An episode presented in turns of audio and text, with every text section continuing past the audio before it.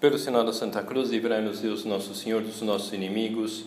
Em nome do Pai, do Filho e do Espírito Santo. Amém. Meu Senhor e meu Deus, creio firmemente que estás aqui, que me vês, que me ouves. Adoro-te com profunda reverência. Peço-te perdão dos meus pecados e graça para fazer com fruto esse tempo de oração. Minha Mãe Imaculada, são José, meu Pai Senhor, meu anjo da guarda, intercedei por mim.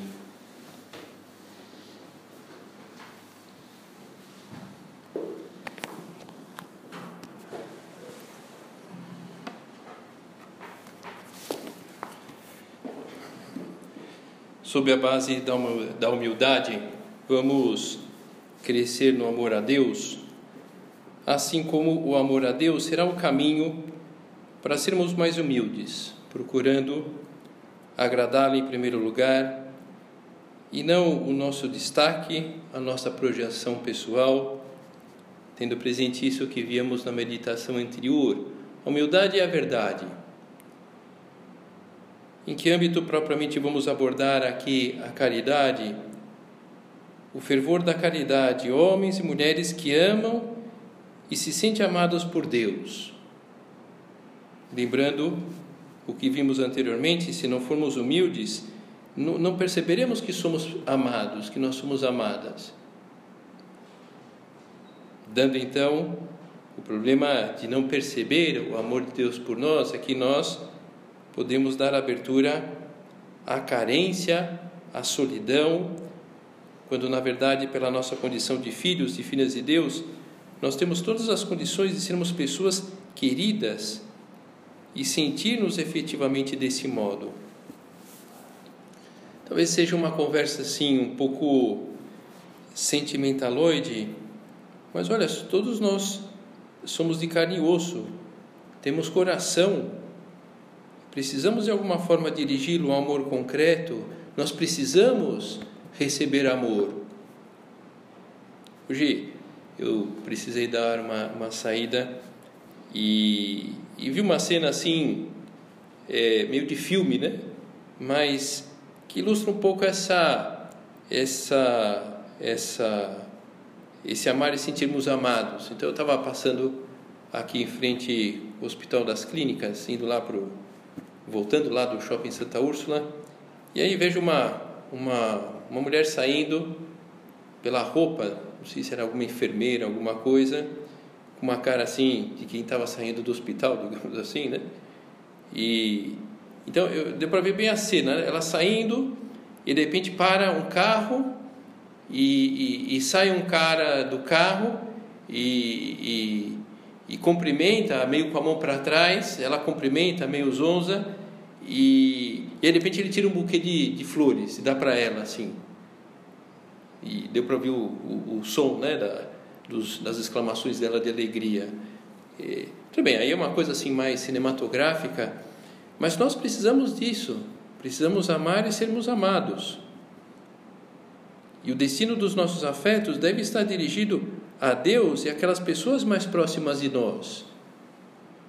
Não propriamente em uma sequência, mas um afeto harmonioso entre as diversas pessoas com quem nos relacionamos, Deus entre elas e, logicamente, um amor ordenado dentro do caminho que Deus previu para nós, dentro dos compromissos de amor que nós já assumimos livremente. Quando nós temos alguma dificuldade para perceber essa realidade, é que está faltando da nossa parte sintonia com Deus. E o problema da sintonia não é nele, mas em nós. E não é verdade? Como é difícil reconhecer isso em alguns momentos. Porque nós colocamos, tendemos a colocar, pelo menos alguns de nós, a culpa em Deus dessa falta de sintonia. E aqui entra a humildade, reconhecer que o problema é meu. Além da falta de humildade, de humildade, além da soberba, o aburguesamento costuma ser uma das causas desse esfriamento do amor. O aburguesamento que se manifesta no descuido, na luta diária, nessa perda da perspectiva de Deus ao longo do dia.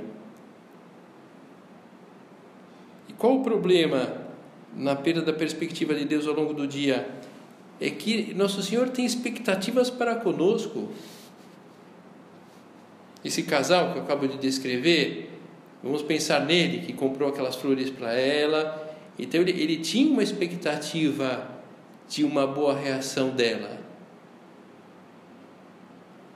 Diante das graças, diante dos talentos, dos, dos diamantes que Nosso Senhor nos oferece, Ele tem uma expectativa de como nós recebemos e utilizamos aquilo. Nosso Senhor tem umas expectativas que nós lembremos dele e façamos alguma oração, que nos sacrifiquemos por ele, deixando de lado algo que não o agrada, que tenhamos atenção com uma pessoa, pois assim espera a Deus que cuidemos daquela alma. Infelizmente, pelo nosso amor próprio desordenado tantas vezes, pelo nosso egoísmo, acabamos percebendo somente as nossas expectativas para com Deus e não a dele para conosco. Então, que Ele me ajude a melhorar a saúde, que Ele me salve de um problema financeiro, que Ele me livre daquela pessoa inoportuna. A caridade, o pacto de amor com as pessoas à nossa volta, precisa estar envolvida pela disposição de dar e de receber. Vamos imaginar que o marido chegue para sua esposa e diga: Olha, eu creio que já te amo bastante Penso que nenhuma mulher ficaria contente com essa afirmação. Pois bem, no nosso relacionamento com Deus e as almas, mesmo. Não simplesmente mais coisas feitas, mais coisas boas feitas, mais coisas feitas, sim, desde que essas ações estejam dirigidas a agradar mais a Deus e as pessoas à nossa volta. Mais amor, mais atenção, mais carinho, quando esse mais, mais, mais começa a irritar-nos, nós precisamos estar alertas, porque pode ser um sintoma de que o aburguesamento está querendo ganhar terreno. Pode ser que cansamos de amar, o estoque da caridade está baixo e precisamos pedi-la a Deus. Sobretudo porque ela é uma virtude teologal, é um dom de Deus e quando o estoque da caridade está baixo, qual o grande perigo? O enfraquecimento do nosso edifício espiritual? O caminho aberto para que o orgulho, a soberba, o amor próprio desordenado vá tomando conta do nosso mundo interior. Como aquela passagem do Evangelho daquele que começou a construir uma torre e não pôde terminar, e acabou contemplando no fundo da sua casa, talvez lá um murinho de tijolo de dois metros nós, chamados à santidade por Deus no batismo, para fazer algo grande na vida, temos todas as condições de levantar um verdadeiro arranha-céus, longe de qualquer sintoma de uma vida cômoda e egoísta. Mas precisamos vigiar, estarmos atentos para cortar no começo esse mal do amor próprio desordenado, da falta de amor verdadeiro a Deus na nossa vida na falta de amor às pessoas que convivem conosco. Graças a Deus, nós temos muitos recursos na vida cristã para receber, perceber qualquer desvio de rota, os mandamentos entre eles. Mas é verdade que nós precisamos querer vivê-los, caso contrário, nós podemos encarar esses recursos como critérios a serem vividos e nada mais. E olha, sinceramente falando, nós temos mais o que fazer do ficar aí seguindo critérios. Tudo bem, em um determinado momento serve para orientar a nossa vida, serve para nos darmos para darmos dar-nos segurança, é verdade. Os critérios da vida espiritual, os critérios da santidade, é verdade. Mas o que nós precisamos é amar. Isso é que vai sustentar a nossa perseverança junto de Deus. Amar a Deus, não viver os critérios que Deus quer que eu, você viva.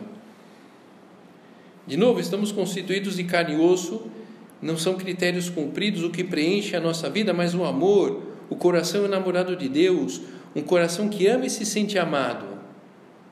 No fundo, aquilo que mais nos apetece é sermos queridos, queridas por alguém antes de qualquer coisa.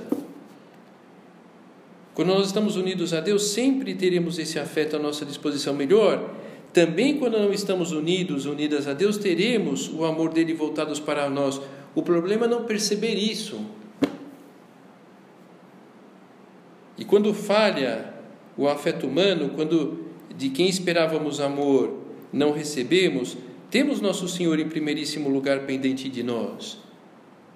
Então, esse esfriamento do, do amor humano pode dificultar alguma coisa, mas não é decisivo numa vida realizada, porque nós temos nosso Senhor aqui em primeiro lugar que nos quer, nos ama de verdade. Então, ponto de exame, podemos agora mesmo aqui com Deus perguntar-lhe se, se Ele está contente de como estamos vivendo para tornar o ambiente, os nossos lares, verdadeiramente acolhedores, recantos de caridade. Digo diante de Deus, porque é verdade que nós temos algumas situações críticas que é um pouco complicado. E, e Nosso Senhor sabe medir e reconhecer isso. E, e sabe que aquele pequeno ato de eh, bom humor foi heróico para nós dentro das circunstâncias que nós estamos passando. O tom acolhedor e a esmerada atenção doméstica dos nossos centros devem servir de impulso para que cada um busque a ocasião de mortificar-se, de servir os outros, de cuidar desses instrumentos materiais instalados e sustentados com o sacrifício de muitos. Convencei-vos, com o convencimento divino, de que introduzirem um lar como o nosso qualquer detalhe de aburguesamento seria uma afronta à vontade de Deus e ao esforço santo do nosso Padre e de tantas filhas e filhos meus por cumpri-la.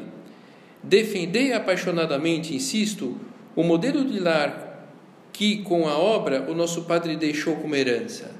São palavras de Dom Álvaro. Essa recomendação dirigida aos membros da obra e que pode servir de paradigma para qualquer família, evitar o burguesamento. Como isso? Por exemplo, estabelecendo continuamente pontes com as pessoas. O que seria contrário a estabelecer essas pontes?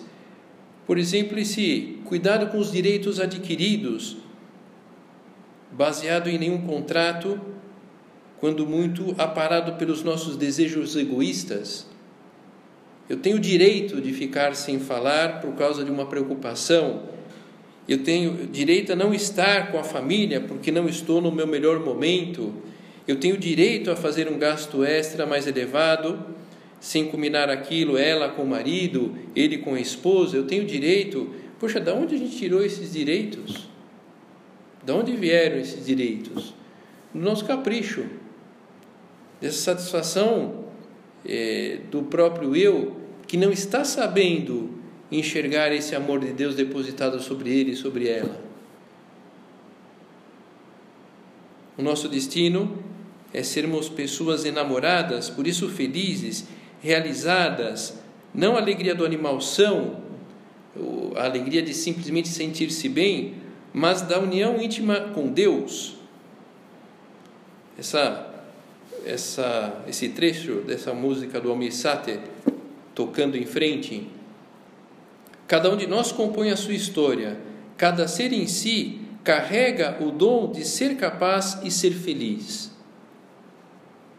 E como se é feliz numa situação delicada, encarando aquela situação delicada da melhor maneira que consigamos, porque eu quero agradar a Deus naquela situação delicada.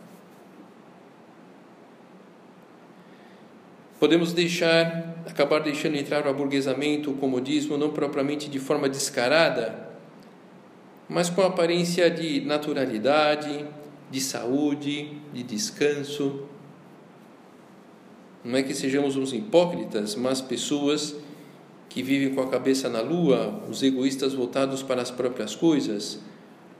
Uma pessoa assim não teria conseguido perseverar no seu compromisso com Deus. Nós, graças a Deus, pelo fato até de estarmos aqui agora, investindo o nosso tempo nesse momento de formação, talvez até tendo chegado agora aqui a esse momento aos trancos e barrancos, mas estamos percebendo com o auxílio da graça divina. Então, isso é verdade. como é verdade também a pressão do ambiente. Por isso, a necessidade de redobrar a nossa atenção na luta por não abrir mão daquilo que agrade a Deus e as pessoas à nossa volta. E não ir pelo mais cômodo, pela lei do gosto, o presente para mim, o descanso para mim. Na verdade, que mal percebemos, nos vemos apegados à comodidade, querendo fugir do sacrifício, buscando excessivo conforto material, por causa do comodismo, por causa desse aburguesamento. Graças a Deus, temos na igreja, na obra, meios de formação que nos ajudam a ir retificando a intenção. Essa é a ideia concretamente do recolhimento. Uma vez por mês, recebermos aquele impulso. A pressão do ambiente, todo o tema do descanso, das compensações, visando o afrouxamento das pressões, precisamos saber lidar com isso. O descanso é pertinente, a compensação, no bom sentido do termo, é válida, desde que em si sejam legítimas.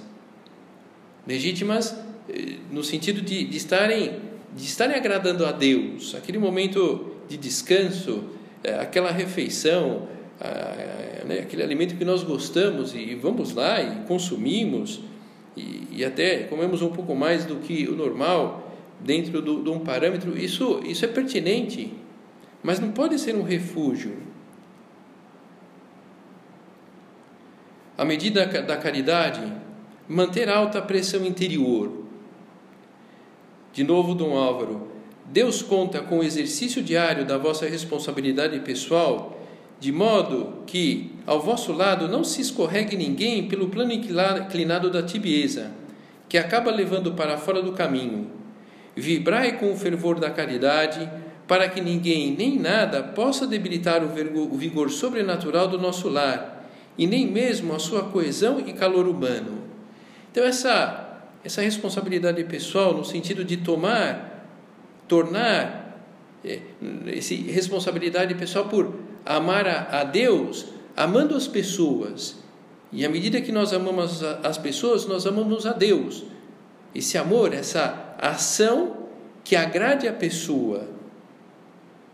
Então, essa, essa responsabilidade pessoal no sentido de tornar a vida dos demais mais amável então, tornar a vida das pessoas que trabalham comigo mais amável, tornar a vida das pessoas da minha casa mais amável, é, tornar essa, essas pessoas que moram nessa casa nesse fim de semana, porque eu estou visitando o sogro e a sogra, porque eu estou visitando o cunhado a cunhada, porque eu estou visitando um amigo. Então, nesse momento, tornar a vida daquelas pessoas mais amável, aquilo de ser tapete para que os demais pisem macio. Conta Dom Pedro Cassiaro, um dos primeiros numerários da obra, um fato interessante que, que deu origem a isso do, do tapete macio.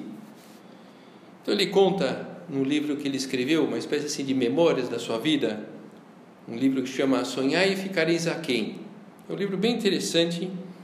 Então ele conta lá que um dia da primavera estava no centro que ele morava, era o único centro da obra que havia no momento. E ele, por algum motivo, ele não tinha ido para a faculdade. Não se lembrava lá muito porquê. Tinha, o fato é que ele tinha ficado no centro e pelo que ele conta aqui, parece que estava ele e São José Maria. Então ele teve que dar uma, uma saída por volta de umas 11 horas e ele é, passa lá pelo oratório, lá da residência, para cumprimentar o Santíssimo, como nós costumamos fazer quando vamos ao centro, cumprimentar ao entrar e sair o, dono da casa. Então você vê que Dom Pedro Cassiano foi ao oratório, cumprimentou ao Santíssimo, estava saindo e, estava lá São José Maria no hall de entrada. Eh, estava lá sentado no banco rezando a, a liturgia das horas. Então ele, ele, o Dom Pedro Cassiaro, você vê que aquela cena marcou muito. Ele, ele até descreve que tinha um panô atrás assim da, do, do banco que estava sentado São José Maria e que escre, estava escrito no panô per aspera ad astra, para o difícil até as estrelas. E nós vamos entender o porquê que se vê que esse esse assunto do que estava escrito no pano era importante. Bom, o fato é que ele estava saindo, passou no oratório, estava saindo da residência, encontra São José Maria. É, ele não falou nada porque São José Maria estava rezando lá o breviário, os salmos. Mas a passar do, do seu lado, você vê que São José Maria estava lendo, e quando ele passa do lado, você vê que São José Maria faz assim, um pouco para ele esperar. E então faz, sem tirar o olho do livro. E aí, você vê que São José Maria terminou de, de rezar aquele, aquele trecho, então estava com o livro na mão, então ele coloca assim o dedo para né, não, não perder lá onde ele tinha parado de rezar. E, e olhando lá para o Pedro Cassiaro, com um olhar assim de, de carinho, ele pergunta a queima-roupa: Pedro, você estaria disposto a ser padre se recebesse o chamado? Quer dizer, Dom Pedro ele conta assim que ele ficou muito, ele ficou desnorteado com aquele comentário. Fiquei pasmo, era a última coisa que esperava ouvir naquele momento. Mas eu respondi imediatamente: Acho que sim, padre. E aí ele que estava saindo, ele voltou para o oratório. Seria que foi rezar lá diante de Deus para pensar do, no assunto. Então ele estava lá ajoelhado, não sei exatamente o tamanho lá do oratório, mas pode ser aqui como o nosso aqui do, do Boa Vista, pequeno. Ele estava lá ajoelhado, rezando, e aí entra São José Maria e se ajoelha do lado dele. E aí agora é o Dom Pedro Cassiaro que está contando. Se ajoelhou ao meu lado e apontou para o tapete vermelho que cobria o, a, o tablado do altar. Como aqui no Boa Vista. Tem o altar, aqui no, né, no onde o sacerdote celebra a missa, tem um tablado um pouquinho mais alto, tem um tapete. Então, da mesma forma, era o que ocorria naquele momento. Se ajoelhou ao meu lado e apontou para o tapete vermelho que cobria a plataforma do altar. O padre, ele me disse em voz baixa, deve ser como este tapete. Sobre ele o corpo do Senhor é consagrado. Está no altar, sim, mas é para servir. Aliás, para que os outros pisem macio e preste atenção, ele não reclama, não protesta. Você entende o que é o serviço do Padre? Você verá que mais tarde na sua vida refletirá sobre isso. Daquele dia em diante, aí comenta Dom Pedro Cassiaro, rezei muitas vezes contemplando primeiro o sacrário e depois aquele tapete.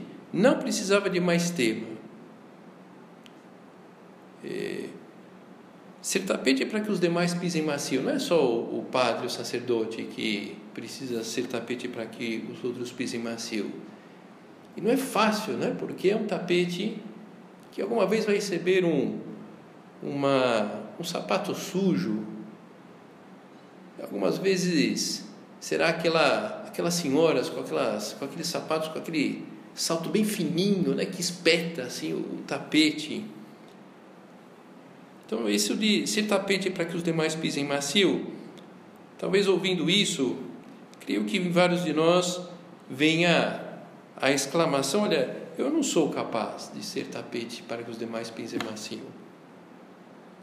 Então, vamos aumentar a pressão interna para estarmos habilitados a isso, amando mais a Deus. O aburguesamento se vence por esse caminho de entrega sabendo renovar os nossos desejos pelo cumprimento piedoso das normas e com a luta diária até o final da nossa passagem pela terra. O cumprimento das normas de piedade e luta diárias, uma meta ao alcance de qualquer um de nós. Puxa vida, mas é justamente essa monotonia que me cansa. Pois é, mas isso é o ordinário da vida humana. E aqui está a arte de viver bem, dar ao ordinário valor extraordinário, justamente o que Deus quis revelar a São José Maria. A monotonia, o cansaço é uma realidade que desgosta a Deus em primeiro lugar. Outras formas de tratar a monotonia, o cansaço, cansaço pela, pela multiplicação de prazeres de todo tipo, pelo impulso da lei do gosto, ausência de compromisso, todas essas realidades difíceis de encontrar em alguns momentos Agora, em todos os momentos, nós podemos aproveitar aquele momento para encarar da melhor maneira possível, de tal forma a agradar a nosso Senhor. Para os que desejam uma vida de amizade com Deus, é normal que as práticas de piedade sejam sempre um dos nossos focos de atenção ao longo do dia.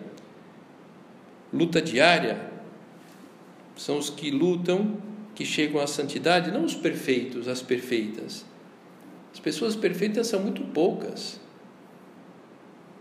Almas com capacidade de lutar somos todos nós.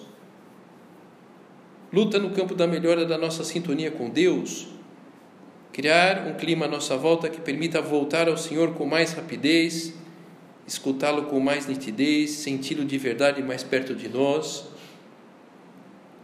E à medida da caridade, o empenho por agradar de verdade as pessoas à nossa volta. Deus em primeiro lugar.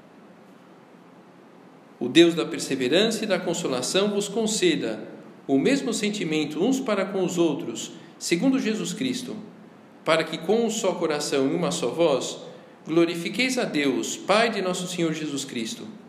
Por isso, aconselhei-vos uns aos outros, como Cristo nos acolheu para a glória de Deus. Amar os demais como Cristo nos ama e acolher como Cristo nos acolheu. Não se trata simplesmente de aguentar os defeitos dos outros, as moléstias que nos podem causar. Acolher é tomar sobre si mesmo a responsabilidade, a carga do bem dos outros, tornar a vida mais amável aos demais, ser tapete para que pisem macio. Puxa, isso é muito complicado. Olha, talvez não seja muito fácil, mas é simples. A caridade que Deus nos pede não é filantropia, não é uma ajuda circunstancial, mas uma atitude permanente permanente, uma atitude de interesse positivo, operativo. E talvez alguém possa lançar esse comentário, mas por que eu vou arrumar sarna para me coçar? Porque Cristo nunca foi, nunca se manterá indiferente perante os teus interesses e os meus, as tuas necessidades e as minhas. É por isso. Não se trata aqui de, de ficar procurando complicações enfim, a vida já nos oferece de monte, mas eh, Nosso Senhor, Ele não se deixa levar pela indiferença diante das nossas necessidades. E essa tradição caritativa é uma grande contribuição do cristianismo à sociedade humana, o cuidado dos doentes, a alfabetização dos analfabetos, a atenção aos órfãos, por amor, sem esperar nada em troca. Quanto mais as pessoas da nossa família que moram conosco ao mesmo tempo que sabe, sabemos da contrapartida por parte de Deus. Ele não tem como ver essas ações, esse empenho por sermos tapete para que os demais pisem macio, para que nós procuremos tornar a vida dos outros mais amável. Ele não tem como ver essas ações e ficar indiferente, mesmo as ações que, das pessoas que estão longe de Deus. Enfim, vamos Vamos terminando o nosso recolhimento. Com o fervor da caridade, iremos estreitando os laços de união com Deus e entre Deus e as pessoas à nossa volta. Então, vamos pedir ao Senhor e à sua mãe, nossa mãe também, Santa Maria, um coração que ame de verdade. A igreja, Deus quer contar conosco e dá as graças necessárias para isso. Vamos ser dóceis a essas graças, a essas graças sendo assim bons colaboradores de Deus no ambiente em que nos movemos. Quem sabe o recolhimento de hoje sirva-nos de, de estímulo para cultivar essa arte muito própria e necessária da natureza humana de amarmos e sentir-nos amados. E para isso fazemos essa conexão com a meditação anterior da humildade, nós seremos Melhor, nós sentiremos, nós sentiremos amados à medida que seja grande a nossa humildade.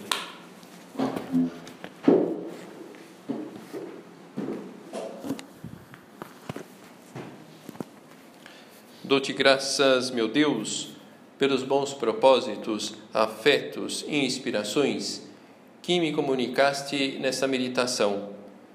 Peço-te ajuda para os pôr em prática. Minha Mãe Imaculada, São José, meu Pai e Senhor, meu anjo da guarda, intercedei por mim.